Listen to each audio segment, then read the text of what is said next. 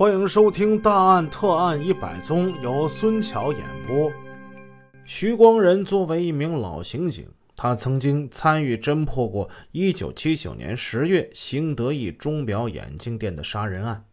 现在，他将钟表店和富时门市部这两案前后做了一个比较。他觉得犯罪分子在手段上有很多相似之处，比如说。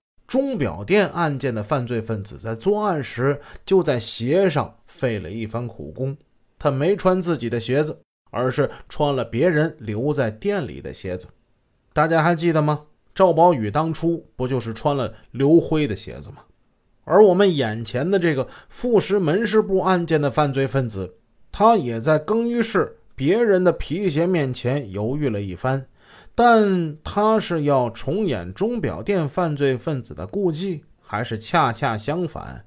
由于忌讳这个犯罪分子的做法而放弃了那双皮鞋呢？最终，此人索性脱下自己的布鞋，他只穿着袜子把这案做了。再如钟表店案子的犯罪分子，在撬开金柜之后，只抢去了巨额的供销款，却没拿一块名贵的手表。副食品门市部的案件的犯罪分子，同样也只抢去了金柜中的供销款，而没动那些粮票。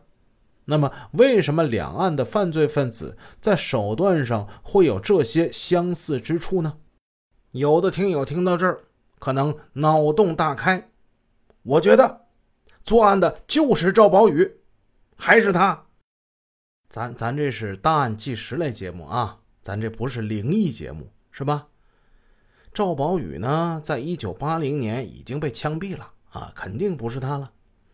注意，咱们前文说的这个人曾经在中街治安帮过忙，这句话就一语道破了。在侦查兴德意钟表眼镜店案件时，这个严格纯正被当作治安积极分子，在中街公安派出所，也就是。当时案件的总指挥部那里帮忙，可以说此人了解当时的一切。倘若严格纯就是犯罪分子的话，不用说，当时那个钟表眼镜店的犯罪分子赵宝宇的作案手段，对他产生了一定的影响，甚至可以说是启发。然而，分析和推理不能代替定罪的证据。嫌疑再大，也并非就是犯罪分子。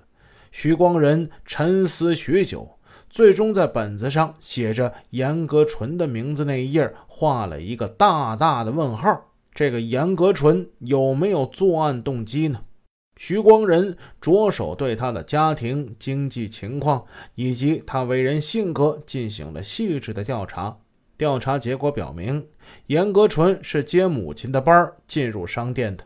一九八一年结婚，欠了一千多元的债，经济上比较困难。他是有作案动机的。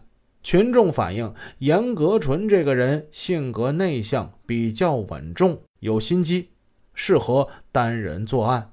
难道此人就是犯罪分子吗？躺在床上，听着老伴均匀的鼾声，徐光仁瞪大眼睛望着窗外的星光。脑子里思绪翻腾，他怎么也睡不着。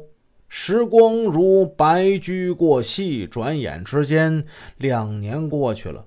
徐光仁还是念念不忘三三幺案件，在初春的一天，又来到了中街副食品商店了解情况。商店门前有一个销售的摊床，几个人聚在那里，正在闲聊。其中有个人称大王的男营业员，徐光仁是认识他的。他猜测这些应该也是商店的人吧，他就凑了过去。聊着聊着，不知是出于职业习惯，还是深深刻在脑子里的那个犯罪分子的袜足印徐光仁又垂下了眼睛，端详起眼前这几个人的脚来了。嗯。像一股神奇的魔力般，徐光仁的视线被一双穿着布鞋的脚给吸引过去了，而且很难离开呀。作为一个痕检技术员，他对这双脚产生了兴趣。这脚怎么这么像呢？你这是研究我的脚大脚小呢？那双脚的主人，一个体格长得比较壮实。两只眼睛有些闪躲不定的男青年，冲着徐光仁说了那么一句，然后不太高兴的转身就进了商店了。徐光仁就问那大王，他认识那个？哎，这走的这人是谁呀？他呀，严格纯呐，我们店的装卸工。徐光仁心里一震，几年了？这几年里，我仅仅是通过现场那几枚穿袜的足印才认识你严格纯。但是今天咱们总算是真的见了面了，难道就真的那么巧？他就是我白天晚上琢磨那个人，怪不得有这样一双脚呢。而他刚才那反常的话跟举止，又表明了什么呢？如果他心中没鬼，为什么要怕？怕我看他这双脚呢？我是警察，他肯定是知道的。为什么又要拂袖而去呢？对于绝大多数人来说，不是早就已经把三三幺这个案件给淡漠和忘却了吗？这都过去好几年了，这是一次不寻常的邂逅，这更增加了徐光仁侦破此案的信心，加紧了对严格纯的侦查。如果能得到犯罪嫌疑人脚上穿的那双鞋，那可就好办多了。这成了一个关键。在中街副食品商店人的帮助之下，徐光仁终于知道了严格纯穿的布鞋是二六五号的。但是，仅仅知道这一点还是不够啊！徐光仁还需要了解他脚掌压力面的情况。这怎么能得到呢？那天，街道组织的卫生检查团挨户查卫生，查卫生的人中有陌生面孔，居民们不认识。他们查得很认真，犄角旮旯都看得十分的仔细。当然，严格纯的家也不能放过。有的听友也就猜出来了，这查卫生的人别是警方安排的吧？没错，来的全是警察。通过这次查卫生，徐光仁终于是得到了一双八成新的布鞋。虽然那是一双极普通的布鞋，但是在他的眼里简直是如获至宝了。他一方面研究着这双鞋，一方面静观对方的动作。按理说，一双正在穿着的布鞋莫名其妙的失踪了，这主人至少应该发几句牢骚。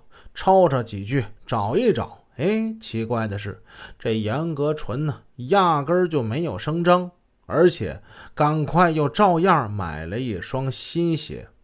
难道是他对这天津产的布鞋情有独钟，还是出于什么别样的心理呢？本集已播讲完毕，感谢您的支持，祝您一天好心情。